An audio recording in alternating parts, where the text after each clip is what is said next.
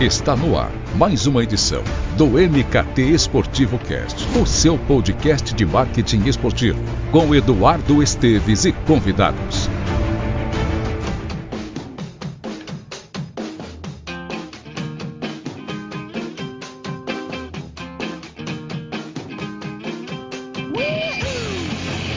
Olá, ouvinte, seja bem-vindo ao MKT Esportivo Cast.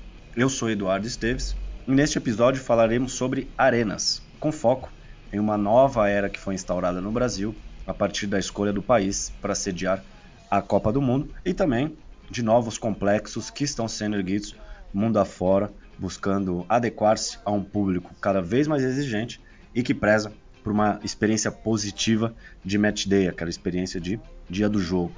Trataremos sobre aspectos de layout, modelos de negócios, serviços, em como um estádio deve ser visto como um ativo de relacionamento com patrocinadores, enfim, um papo que promete ser bem atual, uma vez que hoje um dos temas mais quentes trata sobre como entreter o torcedor dentro de um estádio para que não seja algo entediante e que gere retorno ao proprietário ou ao clube. Eu recebo o Thiago De Rose, ele é sócio da Revenue, uma empresa de consultoria especializada em projetos de estádios e arenas. Seja bem-vindo, Thiago. Fala Edu, tudo bem pessoal? É, pessoal, ouvintes do MKT Esportivo, obrigado pelo convite. E vamos aí, é um tema bem legal de falar, é, tema que está bem empolgante aí, né, com a Brasileirão com uma alta, altíssima média de público, das maiores dos últimos tempos. E tá, as coisas estão evoluindo, né? O mercado aqui no Brasil crescendo bastante, é, impulsionado pela primeira leva aí da Copa. E vamos ver, vamos, tem muito para evoluir aí. Eu costumo falar sobre o currículo do convidado quando eu apresento, mas com você eu vou fazer diferente e deixar contigo essa missão. Então fica à vontade para se apresentar, falar sobre sua experiência. Bom, eu passei minha carreira inteira trabalhando em gestão esportiva, né? Comecei no segundo semestre da faculdade, eu consegui um estágio na Hicks Music, que era aquela antiga parceira do Corinthians, do Cruzeiro, né? Isso em 2000, 19 anos atrás. E todo esse tempo eu continuei dentro da, da indústria do esporte, foram quase aí, somando idas e vindas, 13 anos de Corinthians entre departamento de futebol é, e depois na arena, né? Eu tive uma, uma pausa aí. Em 2013 eu fui ser gerente de ticketing da FIFA no projeto da Copa do Mundo e quando acabou o projeto, né? Depois da Copa, é, eu voltei para trabalhar na arena como gerente de planejamento, cuidando bastante de precificação de ingressos, de outros produtos, enfim, é, propriedades comerciais, camarotes, é, plano de negócios da arena, tudo toda essa parte comercial aí, projetos especiais também. É, no fim de 2018, eu peguei, tive uma oportunidade aí, eu peguei um projeto curto nos Emirados Árabes para ser gerente de ticketing do Mundial de Clubes da FIFA, é, esse que o Real Madrid ganhou ano passado, e logo em seguida da Copa da Ásia, que foi disputada em janeiro. E quando eu voltei, eu me juntei à Revenue, que já era uma, uma empresa que já existia, é, já tinha alguns clientes, alguns projetos e me juntei de vez. Esse ano, eu e meu sócio, a gente começou full time como revenue, uh, pegando alguns projetos interessantes aí, começando a nossa carreira aí como consultores, vamos dizer assim, porque a gente acha que o mercado está muito muito fértil aqui no Brasil, tem muita coisa para acontecer nessa área. E a Revenue ela participou do consórcio que que desenvolveu um estudo que serviu como base para a licitação do Pacaembu, não foi? Pergunto porque o Pacaembu é um dos meus estados preferidos e muita gente tem visão de que ele não tem jeito, que ele não para em pé, e eu imagino que vocês comprovaram o contrário. Queria que você falasse um pouquinho sobre como foi esse estudo, os desdobramentos. Então, a gente é, participou, a gente liderou um consórcio aí de cinco empresas que apresentou um estudo de viabilidade para o estádio do Pacaembu, né, para essa concessão que a prefeitura pretendia abrir. É, isso a prefeitura faz um chamamento aí para diversos grupos que quem, quem tiver interessado, na verdade, e for habilitado, apresentar um estudo que serviria como base para um processo de licitação. Então você tem que apresentar aí viabilidade econômica, comercial, financeira, modelagem jurídica e principalmente a parte de arquitetura, engenharia, enfim. Então a gente entrou nessa parte mais de viabilidade, de estudos de, de demanda, é, junto com, com a Arena, que é uma, uma empresa especializada em arquitetura esportiva, que é parceira da FIFA, da Comebol, da CBF.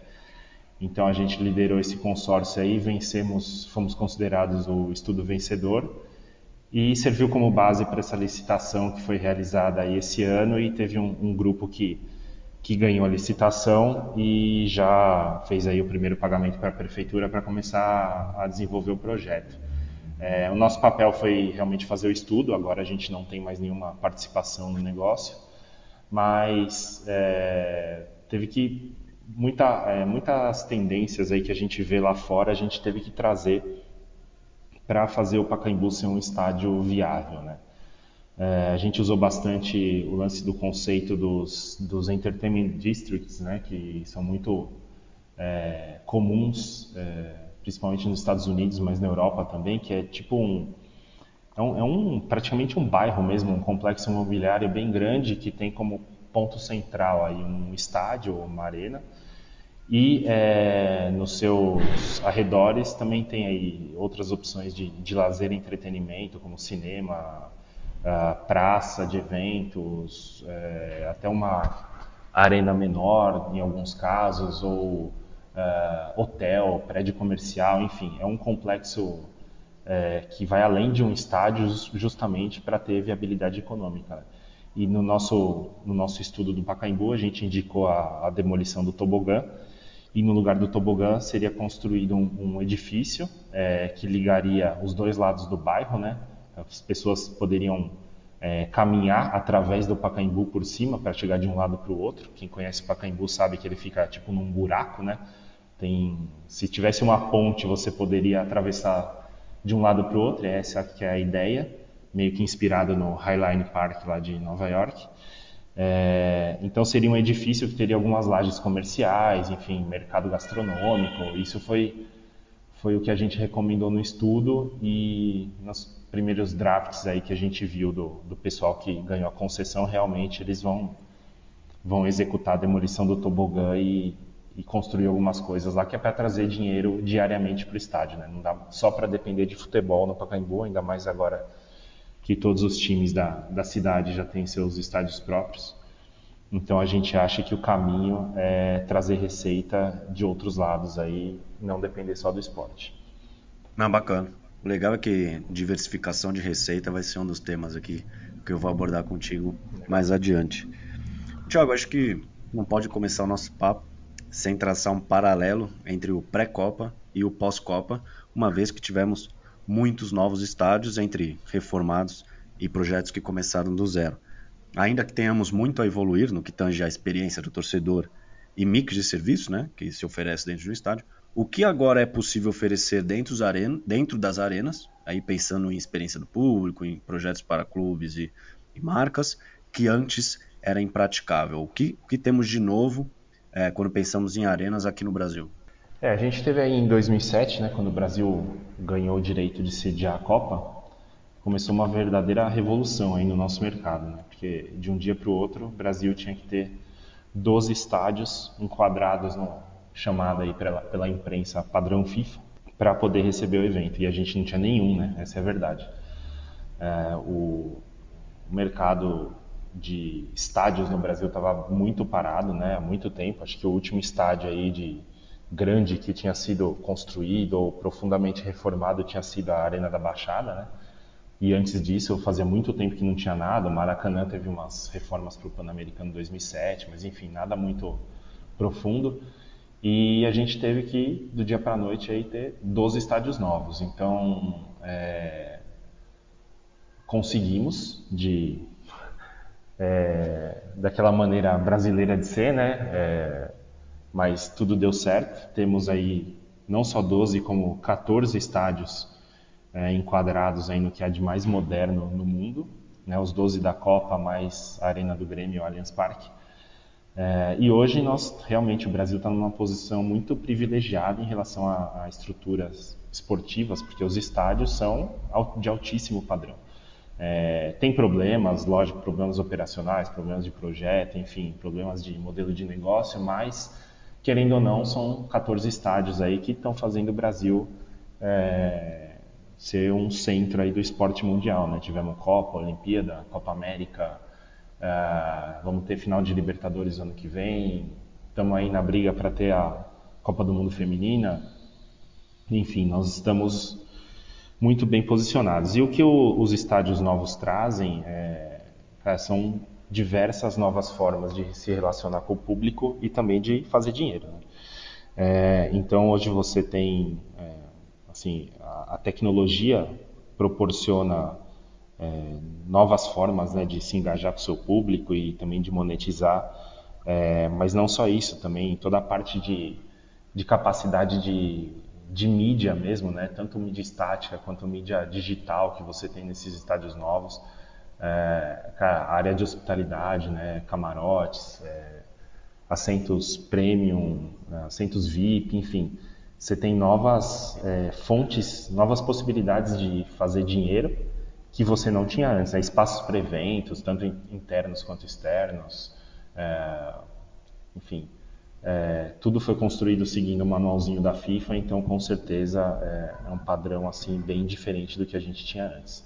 Você citou no meio da sua resposta a questão de modelos de negócio. E algo que eu, eu vejo que é um tema pouquíssimo explorado aqui no Brasil. Eu fico muito confuso sobre a questão da divisão de receita em estádios como Maracanã, o Mineirão, ou mesmo o Allianz Parque, que tem a questão do Palmeiras com a W Torre.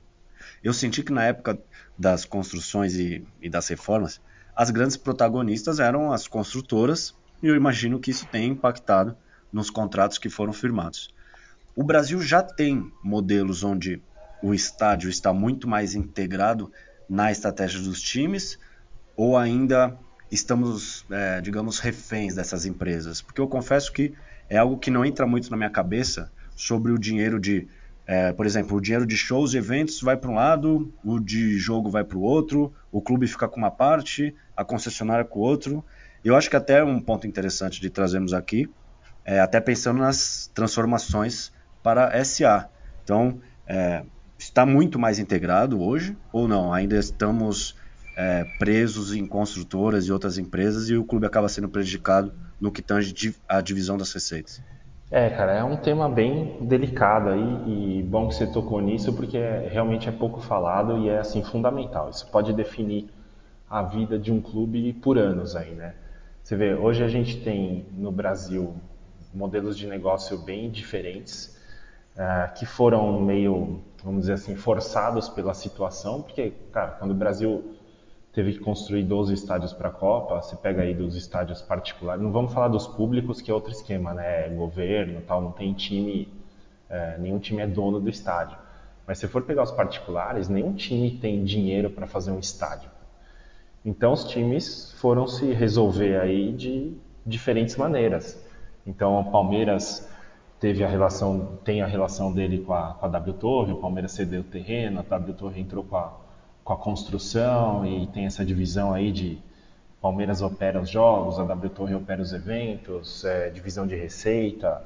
É, o Corinthians fez um, um, um, consórcio, vamos dizer, um consórcio, um fundo, né, junto com a Caixa e com a Odebrecht, para fazer a construção e ele mesmo é o operador e o, e o agente comercializador do estádio. É, você tem o modelo do, do, Grêmio também, que, se não me engano, posso estar falando besteira, mas acredito que é mais parecido com o do Palmeiras também. É, tem o modelo do Inter, que também tem uma separação entre gestão de estádio e do clube. Então, cara, assim, para te falar a verdade, eu não enxergo nenhum modelo desses que foram feitos como ideal. O modelo, o modelo do Corinthians é um modelo muito bom, é, só que ele foi mal vamos dizer, mal dimensionado e mal e não, não cumpriu o que precisava cumprir. Porque o modelo do Corinthians é um fundo imobiliário que é assim uma estrutura muito sofisticada, muito boa para esse tipo de negócio, até porque ele tem uma série de isenções é, de impostos, é muito interessante. É, só que, cara, você vê a dificuldade que o Corinthians tem de pagar o estádio. Mas isso não é culpa exatamente do modelo de negócio, é culpa de que as condições que foram é, imaginadas lá atrás não se cumpriram. Seja porque é, mudou o cenário da economia, ou das pessoas, da sociedade, seja porque também pode ter sido um pouco superestimado. Então, é, o negócio está comprometendo aí. O Corinthians é, vê todo o seu, toda a altíssima receita que ele gera com o estádio ser drenada para o pagamento das dívidas. Isso impacta diretamente no, no dinheiro que estaria disponível para o time, né? para montagem de elenco, para pagamento de salário, enfim, isso pode até influenciar em performance esportiva. Já o Palmeiras, ele tem toda a receita de bilheteria do estádio para ele, na mão dele. O, o, custo dele é baixíssimo e é, só que ele corre esse, ele tem esse risco aí de perder 5 a 6 jogos por ano no estádio, porque a, a outra parte que divide a gestão do estádio com ele quer fazer os shows e os eventos. Então, assim, você vê a mesma coisa no, no Grêmio, no Inter, é, cara, são sempre tem um conflito, né? Então eu não vejo nenhum desses modelos como, como ideal da maneira que está sendo feito e a gente vislumbra para um futuro que, que os times aí que estejam é, começando a, a, se estruturar para montar um estádio novo, uma reforma, enfim, que isso seja totalmente integrado dentro da estratégia do clube em si, é, principalmente esses que pensam em virar SA agora com a, com a nova lei que vai deve entrar. Porque, cara, óbvio que o clube não vai ter dinheiro para fazer um estádio, mas se você vai captar um investidor, um grupo de investidores, isso tem que estar integrado com a estratégia total do clube, não o investidor entrar só no estádio, morder só uma fatia da receita do estádio, porque isso não faz sentido, cara, isso não acontece no mundo. É, não adianta a gente querer inventar a roda. Então, faz, faz muito mais sentido o, essa captação de investidor passar por um projeto completo, um investimento no clube, seja no centro de treinamento, enfim, que o estádio funcione como uma unidade de negócio do clube, não como um negócio separado que você vai pedir para o cara da construtora lá se você pode usar ou não. É, a gente aprendeu bastante com o que aconteceu aí nessa primeira leva, é, não só em modelo de negócio, como em outros temas também, operação, arquitetura, layout, essas coisas. É, então é uma lição aí para ser aplicada no, nos próximos, com certeza. Então pensando em diversificação de receita, né, de como ir além do futebol e aproveitar quase todos os, os dias de um espaço enorme que, fi, que fica ocioso em grande parte do tempo, é o desafio do clube ficar com, esse, com essa verba, porque como você citou, é, agora esqueci o clube que, que você deu o exemplo de, ah, tem show, tem evento, a verba é, a receita vai toda para a construtora. Então, como o é, clube né, pode... Por exemplo. por exemplo, o Palmeiras. Tá. Isso acontece com o Grêmio, com o Inter também.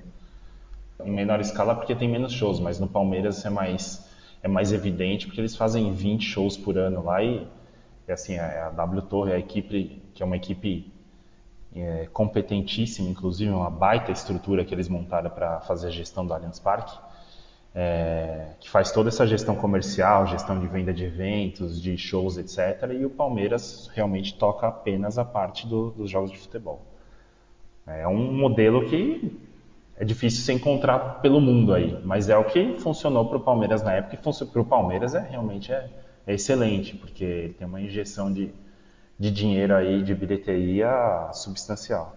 É porque pensar em diversificação de receita, que, que entre integral ou quase integral para o clube é falar de, de que de museu, de jogue no Allianz Parque, enfim, são iniciativas que exploram o estádio, mas que é que parte do clube.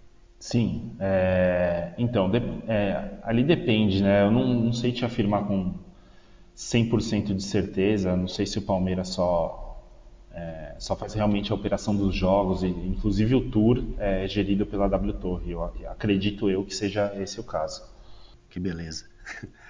Tiago, mudando um, um, pouco o foco do nosso papo, né? é engraçado o que acontece quando eu divulgo no, no MKT Esportivo é, fotos de novos projetos de estádio que os seguidores se apegam logo na arquitetura. Né? Como o apelo visual é a primeira coisa que chama a atenção, o grande público acaba focando no ser feio ou bonito, grande ou pequeno, branco ou azul, e não se uhum. ele é funcional, se ele é acessível, se ele é seguro, é, se atende os requisitos para ser erguido, enfim.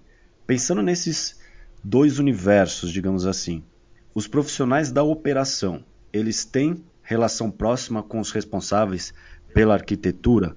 Por que, que eu pergunto isso? Porque eu imagino uma, que rola uma briga, no bom sentido, é claro, entre arquitetos que focam muito nessa parte visual, que tem até o, o ego envolvido, com é, o corpo de operação, que precisa focar em estrutura, em eficiência, em custo.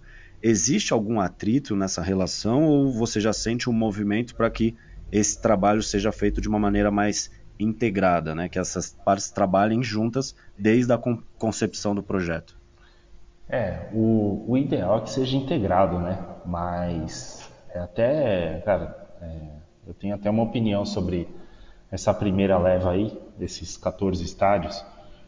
Como eu falei antes, o mercado estava muito parado, né? A gente não tinha referência aqui no Brasil para construir novos estádios, né? Não tinha um, um para copiar, né? Não para copiar literalmente, mas para se inspirar, enfim, ver o que funciona, ver o que não funciona.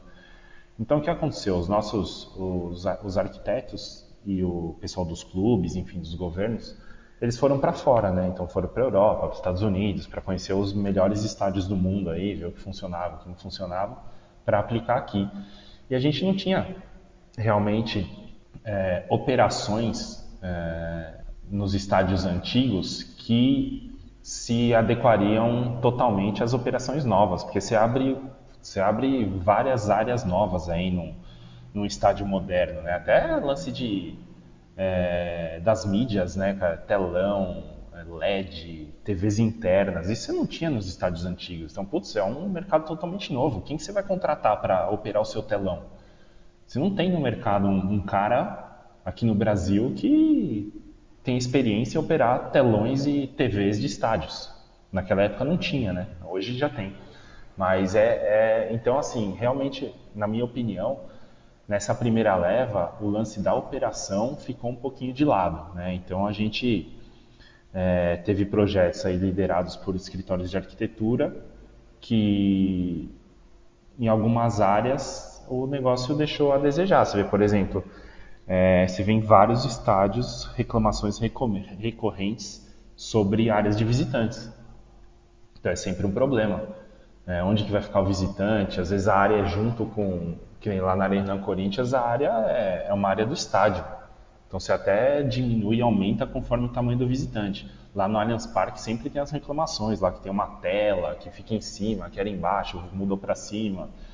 Então assim, você, cara, são umas coisas que com certeza com se a operação tivesse andado junto não teriam não teria acontecido, porque o cara saberia o que fazer, né? É, e assim, não só a operação, também a parte comercial também, né? Viabilidade econômica, assim, por que, é, que no estádio X tem 50 camarotes e não 200 ou não 20, sabe? Foi feito pesquisa para isso? É, foi investigado o mercado a fundo ou simplesmente é porque cabiam 50 e fizeram 50, sabe? Então, é, realmente a falta de referências fez a gente muito na vou dizer no chute que é sacanagem com os profissionais envolvidos, né? Mas muito em tentativas assim, sem o embasamento que a gente tem hoje. Hoje a gente está numa posição muito mais fácil. Né? Você vai fazer um estádio hoje, putz, você tem 14 cases aí para estudar e saber tudo o que fazer e o que não fazer, né? Então a gente aposta aí que essa nova leva de estádios que, que, que vão surgir no Brasil que sejam modelos muito mais viáveis economicamente, né, mais modestos até em relação aos primeiros, é, mas coisa mais certinha, assim, sabe, mais que que te dê um, um retorno mais rápido, mais plausível e não que ingesse a vida dos clubes ou dos, das construtoras aí por anos, por falta de problema de pagamento, renegociar dívida, não pagar dívida, é, o clube está insatisfeito, brigar com a construtora, ou vice-versa, mudança de gestão, que nesse viu Maracanã lá, que, que ficou um, um, tempão parado, ninguém jogava lá naquela época, após a Olimpíada, o Maracanã ficou um tempo parado, você viu a foto do gramado do Maracanã, estava uma tragédia. Então, a gente acredita que a próxima leva, com todas as lições que a gente aprendeu aí, o negócio vai fluir melhor. Não, e, e, focar nessa questão do layout em detrimento ao âmbito estrutural, imagino que gere custo posterior ou não? E quem acaba arcando com isso é o clube? Como é que funciona? Sim, com certeza, com certeza, cara. Você tem toda uma questão de operação, de otimizar a sua operação, que, que isso tem que estar desde o, da pedra fundamental, tem que estar estudado isso aí. Não dá para colocar o estádio lá e depois decidir como que vai ser a operação. Né?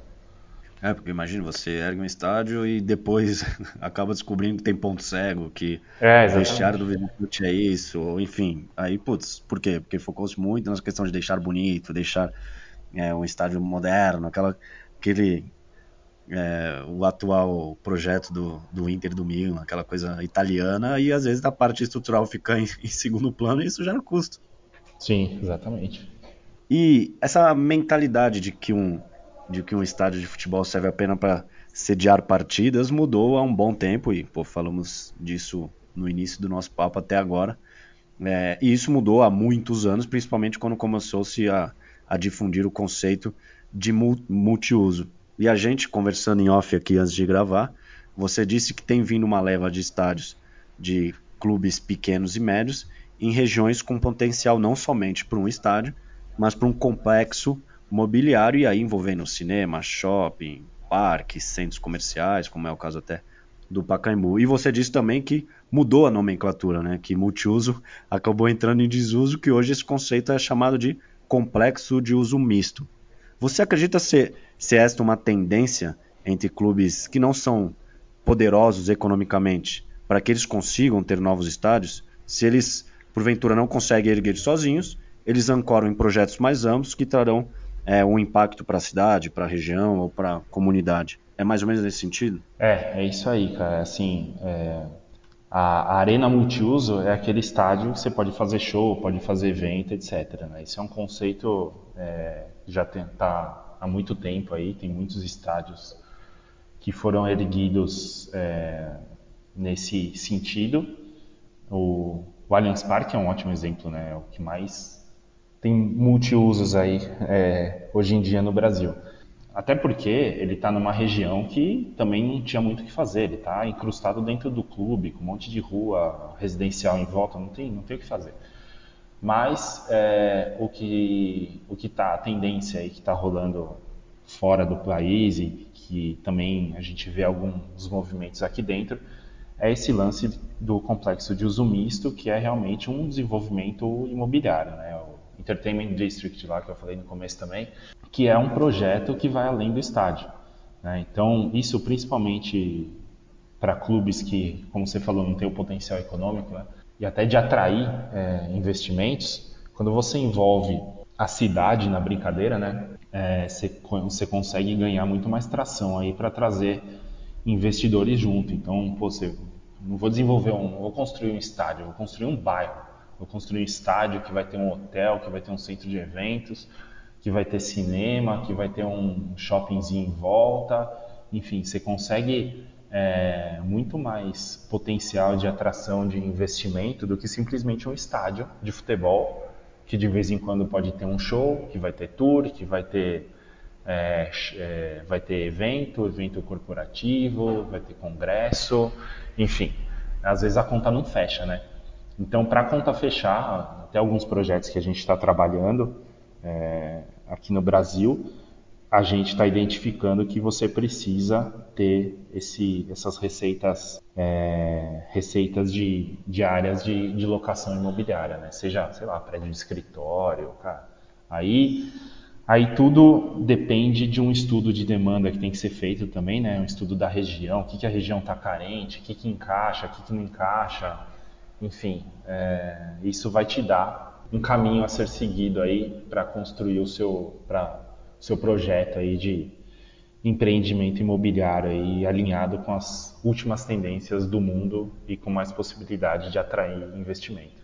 Então, pensando nesse sentido mais amplo, que envolve outras frentes de obtenção de receita e também de angariar públicos tão distintos, porque a partir do momento que você diversifica os serviços e atrativos, como a gente citou de shopping, parque, cinema, você acaba trazendo também novas pessoas. Então, como eu é, hoje, gestor de um estádio, eu posso trabalhar para conhecer quem de fato é o meu consumidor e isso impactar em outras frentes de transporte, entretenimento, alimentação. Como é que eu consigo obter dados relevantes que eu possa reverter em serviços, acho que não somente para o público que está no estádio, mas também que é impactado por esse complexo de uso misto.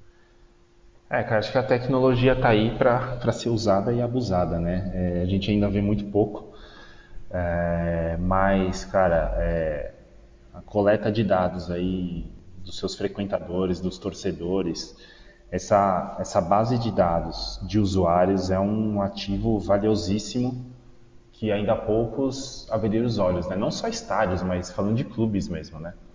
Porque o, o estádio é só um ponto de contato que o torcedor tem com o clube. Ele pode ter vários outros, né? Então, lojas oficiais, programa de sócio, é, rede social, enfim, campanhas aí tipo censo, é, campanhas de, enfim, de, de marketing, de e-mail marketing, marketing digital.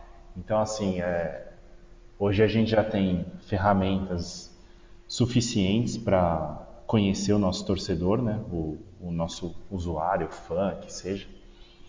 E os estádios são um ponto de contato importantíssimo. Assim, é fundamental que você é, tenha aparatos tecnológicos no estádio que sejam capazes de não perder é, esse fluxo que você está tendo toda semana, lá de, sei lá, de 20, 30 mil pessoas dentro do estádio. Então, a gente sabe que hoje, apesar dos estádios novos no Brasil, é difícil você você ter conexão Wi-Fi, porque é um negócio que não sei se foi nos projetos iniciais foi meio que deixado de lado. É, são poucos estádios que têm uma cobertura Wi-Fi para o público é, que realmente funciona. E é um baita ponto de contato, né? Você, putz, você pede um mínimo de informação lá para fazer login, você já tem pelo menos o, o, e-mail do cara, o CPF, ou às vezes você até integra com o aplicativo do clube, enfim. Você começa a, a rastrear o que, que esse cara está fazendo, né?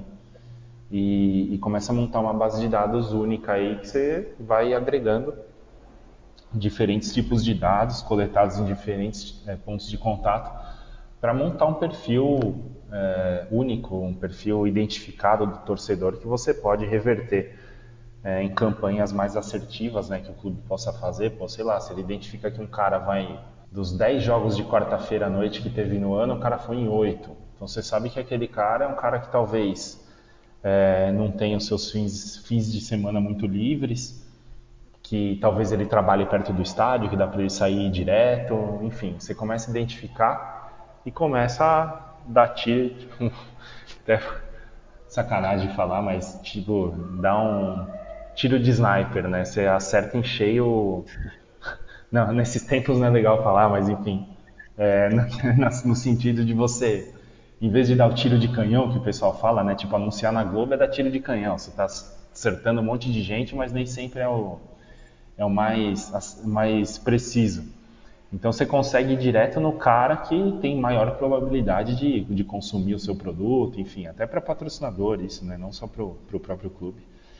Você começa a realmente é, se comunicar de forma mais assertiva com o seu torcedor. Então acho que os estádios são uma das ferramentas, uma das possibilidades, talvez a, a mais forte até que o clube tem de, de coletar dados aí, identificar seus torcedores mais assíduos e mais engajados.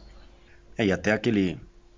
Se você tem um aplicativo que tem aquele entrar com o Facebook, que isso acho que salvou a vida de muita gente, inclusive a minha, porque eu acho. Eu não gosto de ficar digitando nomes, né?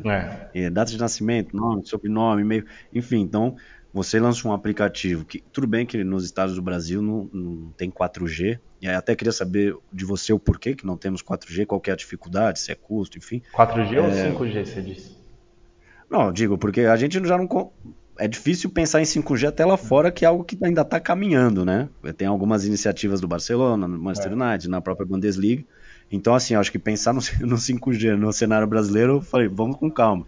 Então vamos falar de 4G, que é um passo é. um pouco atrás, ainda que não esteja completamente desenvolvido, pelo menos no, no futebol. Mas você pega, por exemplo, uma Intel, que aí eu, eu queria saber de você também a questão dos patrocinadores que podem auxiliar nessa questão de dados. A Intel tem lançado é, desenvolvido um aplicativo que mostra replays em diversos ângulos. Você escolhe o atleta, consegue saber a velocidade dele ao apontar o celular. E isso tem um cadastro, né? Se leva alguma informação. Será que a Intel, estou citando o um exemplo da Intel porque é, um, é, algo mais palpável, ela pode, ela fornece é, esses dados para o clube? Ou como é que é essa relação em termos de dados? O patrocinador ele tem alinhamento com o clube de fornecer isso ou não? O, o a Intel, no caso, pega esses dados e vai trabalhar com eles é, como ela desejar. É, cara, é difícil. Assim, normalmente os clubes não, nem os patrocinadores não costumam compartilhar muito. Bom, um pouco fugindo um pouco da minha área, né?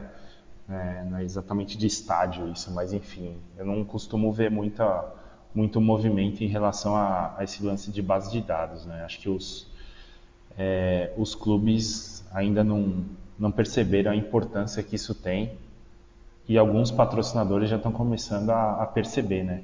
Principalmente as grandes marcas, né? Você não vê mais grandes, grandes marcas nas camisas dos times, porque talvez a visibilidade já não é mais suficiente para eles, né? É, eles precisam de algo mais que o clube não está conseguindo entregar. Mas isso é fora da. Não quero entrar no, no na, na área dos, dos marqueteiros do esporte, aí senão posso me complicar.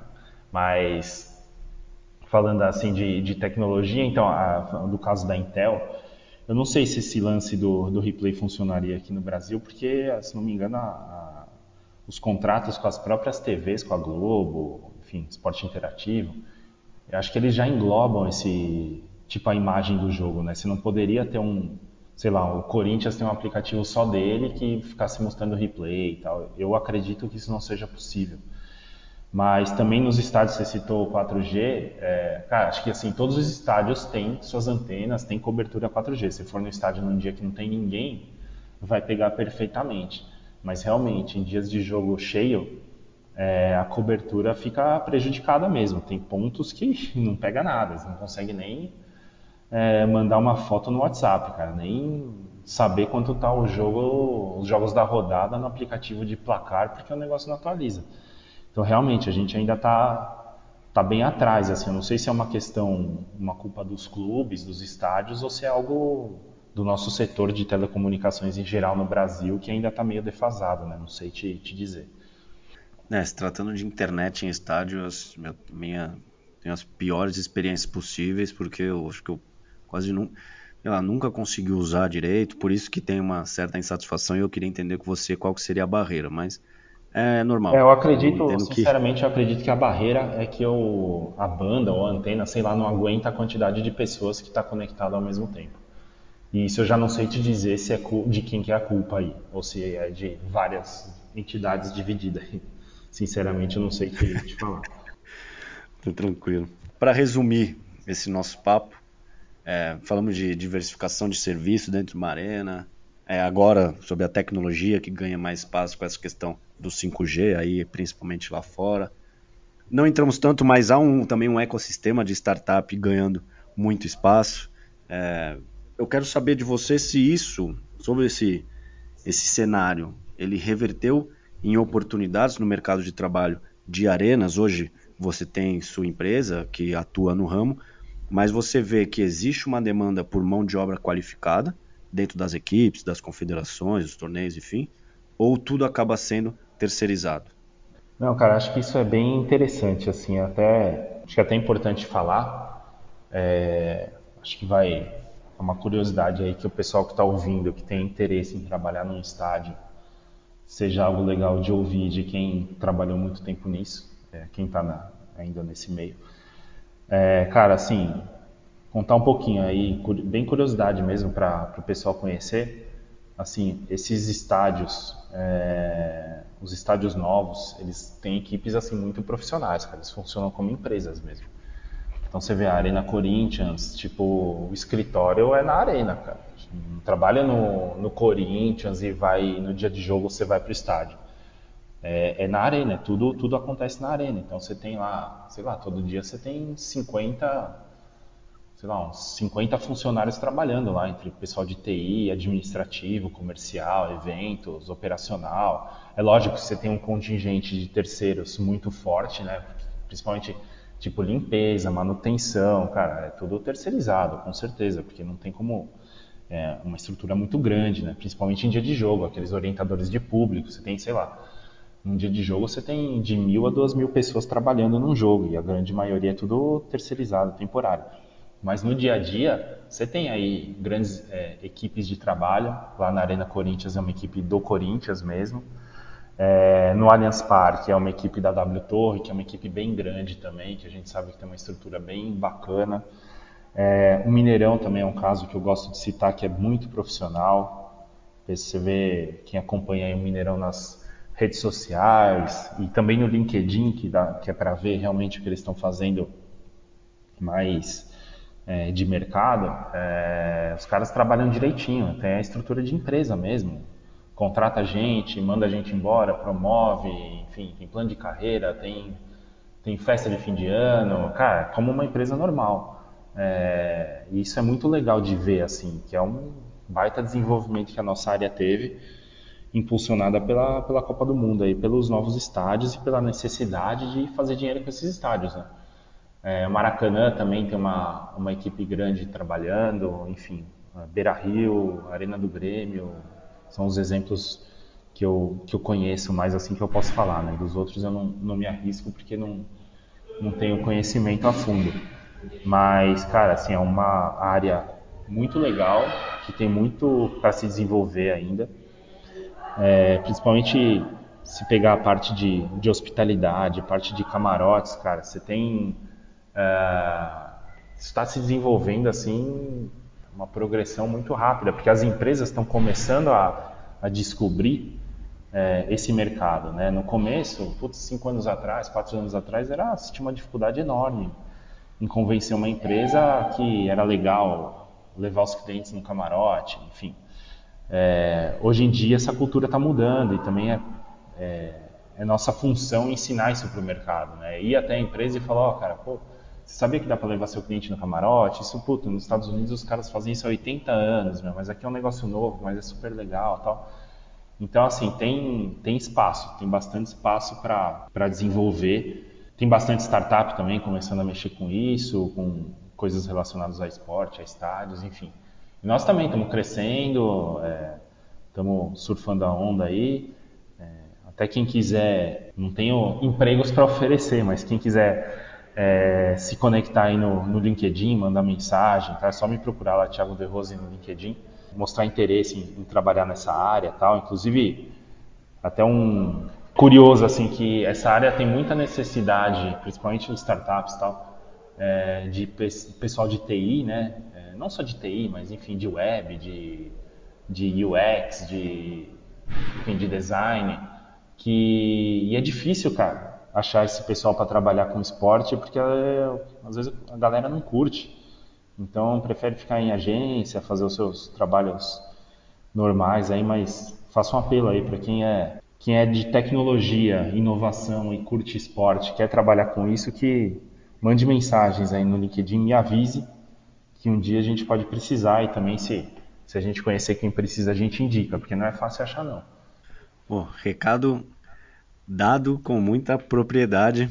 Eu quero aproveitar, Thiago, para te agradecer pela sua participação e por responder tantas questões envolvendo as arenas do país, e aí seja no modelo de gestão, em como explorá-las durante toda a temporada, a questão envolvendo a utilização por parte das marcas, que, que eu julgo como algo fundamental, e também o impacto na comunidade, que é algo que vem ganhando muito espaço nessas novas arenas. Então deixo você, você já deu um recado, mas caso queira dar um, um recado final, fique à vontade, o espaço é seu e obrigado novamente.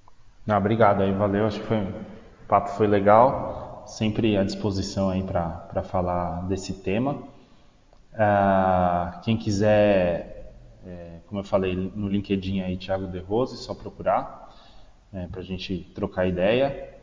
E, bom, estou à disposição aí. Parabéns pelo, pelo podcast, pelo site. Sou, sou grande fã de podcast. Sempre que me chamam para participar, eu fico feliz, porque eu gosto de ouvir bastante.